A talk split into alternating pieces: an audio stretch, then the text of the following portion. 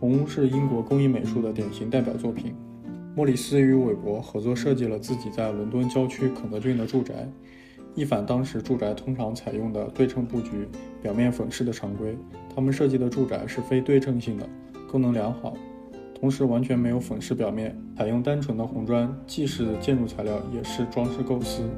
建筑结构完全裸露，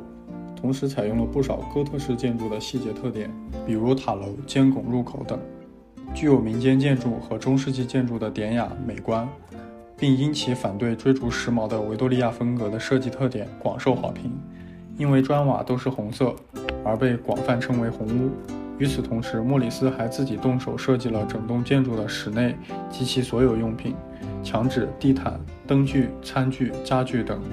风格统一，具有浓厚的哥特特色。